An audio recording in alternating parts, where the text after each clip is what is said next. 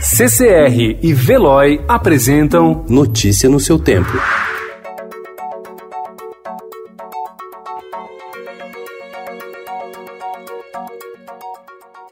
Olá, seja bem-vindo. Hoje é segunda-feira, 13 de abril de 2020. Eu sou Gustavo Toledo, ao meu lado, Alessandra Romano. E estes são os principais destaques do jornal Estado de São Paulo. O país tem alta de 2 mil mortes por problemas respiratórios.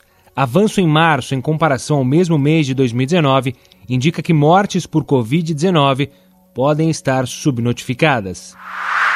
Nenhuma das 40 cidades paulistas monitoradas pelo governo de São Paulo alcançou nos últimos dias a taxa de 70% de isolamento pedida pelo Estado. Com mais 99 mortes, o país chegou ontem a 1.223 óbitos pela Covid-19.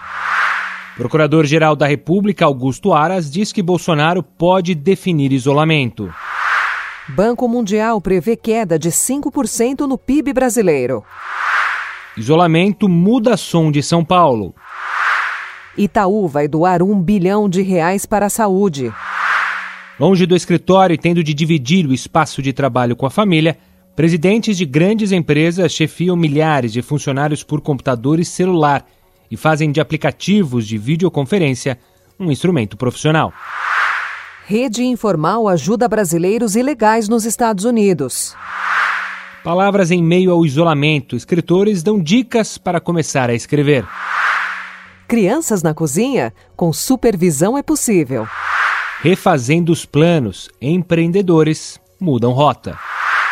Desafios do rock. Nem toda banda adere a lives. Notícia no seu tempo. Oferecimento CCR e Veloy.